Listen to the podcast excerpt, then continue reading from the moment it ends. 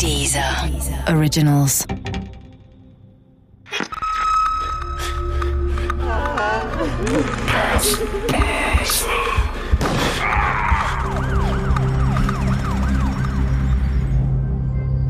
Der Ofenmörder Teil 5 Warum Hans-Jörg diesen immensen Aufwand betrieb, um Claudia Cressin nach ihrem Tod verschwinden zu lassen, kann ich nicht sagen. Man kennt das ja aus der Zeitung von Mordopfern, die in Seen versenkt oder auf Mülldeponien entsorgt werden. Aber dass jemand eigens einen riesigen Verbrennungsofen konstruiert, um sich seines späteren Opfers zu entledigen, ist sicher einmalig. Ich habe Axel Petermann gefragt, was Hans-Jörg Stolz Motivation gewesen sein könnte.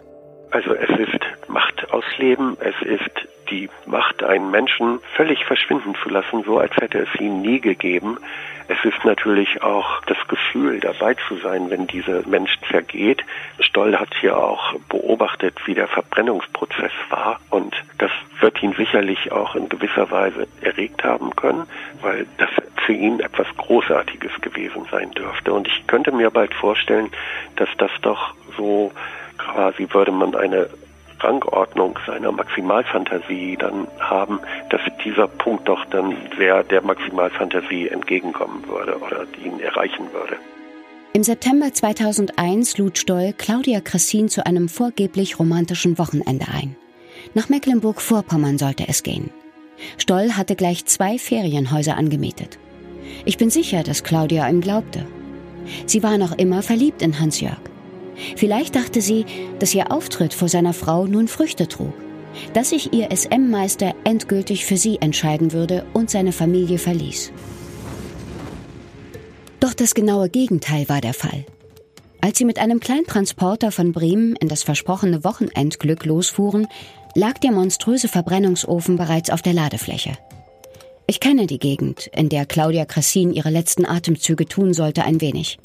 Auch ich habe dort ein paar Mal das Wochenende verbracht. Es ist schön dort im September, gerade wenn man verliebt ist. Ich stelle mir immer wieder vor, wie Claudia in der Küche des einen Ferienhauses stand und von einer gemeinsamen Zukunft mit meinem alten Klassenkameraden träumte. Vielleicht kochte sie etwas für ihren SM-Meister, während er am anderen Ferienhaus den schweren Verbrennungsofen aus dem Kleintransporter wuchtete und auf ein eigens konstruiertes Gestell installierte.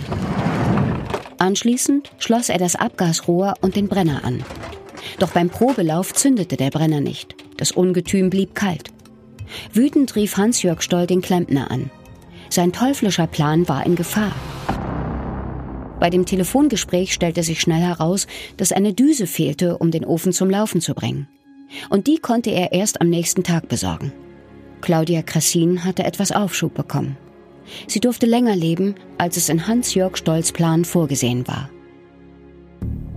Am nächsten Tag besorgte Stoll die fehlende Düse und bat seinen alten Geschäftspartner Mike Schiller um Hilfe. Er sagte ihm nicht, um was es ging, sondern bat ihn, nach Mecklenburg-Vorpommern zu kommen. Mike Schiller wohnte inzwischen in Düsseldorf. Der Weg nach Mecklenburg-Vorpommern war weit. Deshalb zögerte Schiller, sagte aber dann doch zu. Als er am Abend an den beiden Ferienhäusern ankam, weihte ihn Stoll in seinen Plan ein. Ich weiß nicht, ob Mike Schiller schockiert war, aber er hatte ja bereits sechs Jahre zuvor mit Hans-Jörg zwei Menschen getötet. Gemeinsam bauten sie die fehlende Düse ein und starteten den Brenner. Er lief. Für Hans-Jörg Stoll war es ein gutes Gefühl, wie er später aussagte. Er fühlte sich bereits wie ein Sieger.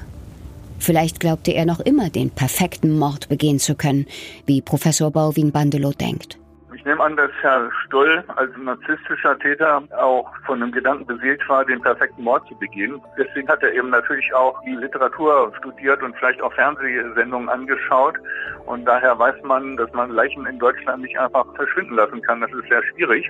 Und ich denke, dass der Hauptgrund war mit dem Ofen, dass er dachte, damit den perfekten Mord zu begehen und dass man damit ein Opfer wirklich restlos verschwinden lassen kann, ohne dass irgendwelche Blutspuren oder DNA-Beweise übrig bleiben.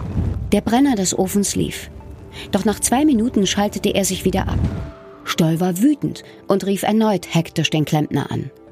Der riet ihn, die Ofentür offen zu lassen, um eine ausreichende Sauerstoffzufuhr zu gewährleisten. Das funktionierte. Hans-Jörg Stoll ging zu dem anderen Haus, wo die verliebte Claudia Krassin auf ihn wartete, und tötete sie. Anschließend schleppte er die Leiche mit seinem Freund Mike Schiller zum Ofen. Der Brenner funktionierte wieder nicht. Außer sich rief er erneut den Klempner an. Der empfahl mehr Wärmedämmung. Aber es war inzwischen Nacht. Stolz Plan, Claudia Krassin vollständig verschwinden zu lassen, war vorerst durchkreuzt. Am nächsten Morgen fuhren Stoll und Schiller zu einem Baumarkt und kauften Dämmplatten. Da sie inzwischen zeitlich in Bedrängnis kamen, entschlossen sie sich, den Verbrennungsvorgang tagsüber fortzusetzen. Aber auch die Dämmplatten brachten nicht den gewünschten Erfolg. Schwarzer Rauch drang aus dem Ofenrohr. Immer wieder setzte der Brenner aus. Entnervt gaben sie Stolz ursprünglichen Plan auf. Sie löschten das Feuer im Ofen und kauften Winkelschleifer, Trennscheiben, Beil und Fleischwolf. Damit zerkleinerten sie die verkohlten Leichenteile von Claudia Krassin. Als die letzten Fleischreste entsorgt waren, fuhr Mike Schiller zurück nach Düsseldorf. Hans-Jörgs ursprünglicher Plan des perfekten Mordes mit der restlosen Beseitigung der Leiche war gründlich gescheitert. Auch bei Hans-Jörg Stoll war es wohl so, dass er die Fantasie hatte, den perfekten Mord zu begehen. Letztendlich verlief aber dieser Ofenmord dermaßen dilettantisch, dass man ihm relativ leicht dann auf die Spur kam. Er hat sich dann völlig überschätzt und das machen häufig diese narzisstischen Täter, dass sie sich völlig überschätzen in ihren grandiosen Fähigkeiten. Hans-Jörg Stoll blieb noch einen Tag in Mecklenburg-Vorpommern. Dann machte er sich auf den Rückweg nach Bremen. Im Lieferwagen hatte er den untauglichen Riesenofen und die verkohlten Leichenteile von Claudia Cressin. Beim Entsorgen des Ofens sollte ihm der Klempner helfen, der das Ungetüm auch gebaut hatte. Warum er das tat, versteht auch Axel Petermann nicht. Denn natürlich musste der Klempner Verdacht geschöpft haben, dass der Ofen nicht nur zum Heizen benutzt worden war. Warum hat er so etwas getan? Möglicherweise war er so von sich überzeugt, dass er sich gar nicht vorstellen konnte, dass sich jemand gegen ihn auflehnen würde in gewisser Weise und ihn bei der Polizei anzeigen würde. Angesichts des Gestanks und der verkohlten Leichenteile im Ofen schöpfte der Klempner Verdacht. Er lehnte sich gegen Hans-Jörg Stoll auf und ging zur Polizei. Allerdings klang seine Geschichte so abenteuerlich, dass man ihm zunächst nicht glaubte. Erst bei seinem zweiten Besuch auf der Wache begannen die Beamten zu ermitteln. Als Hans-Jörg Stoll davon Wind bekam, setzte er sich aus Bremen ab und versuchte mögliche Zeugen zu manipulieren und auf seine Seite zu ziehen. Anschließend stellte er sich in der Kanzlei eines Anwalts der Polizei und behauptete, Mike Schiller hätte Claudia Krassin getötet. Gleichzeitig gestand er auch die Ermordung von Panjab Mahali und Rüdiger Klimaschewski. Er verriet sogar, dass man Punjab in einem See versenkt hätte, wo seine Leiche später auch gefunden wurde. Allerdings schob er die Schuld an den Morden wieder seinem alten Kumpel Mike Schiller zu. Der wiederum belastete vor Gericht Hans-Jörg Stoll. Einen derartigen Fall hatte auch der Profiler Axel Petermann bis dahin noch nicht in seiner beruflichen Praxis gehabt. Die Morde von Hans-Jörg Stoll und Mike Schiller, die sind natürlich sehr ungewöhnlich. Zum einen, dass drei Menschen aus unterschiedlicher Motivation heraus getötet werden. Dass sich dann die beiden auch noch gegenseitig belasten, wer denn nun letztendlich der Drahtzieher dieser Taten gewesen ist. Das habe ich bisher noch nicht in meiner Karriere erlebt gehabt und von daher gesehen sind mir diese Taten auch sehr gut in Erinnerung geblieben. In verschiedenen Gerichtsprozessen wurde Hans-Jörg Stoll zu einer lebenslangen Freiheitsstrafe verurteilt. Mike Schiller wegen Beihilfe zum Mord zu insgesamt 15 Jahren. Ich lebe inzwischen in Celle und arbeite noch immer als Krankenschwester. Wenn ich an der JVA in Celle vorbeifahre, schaue ich manchmal zu den Fenstern hoch. Hinter einem davon sitzt mein alter Schulkamerad Hans Jörg und wird wahrscheinlich nie wieder in Freiheit kommen.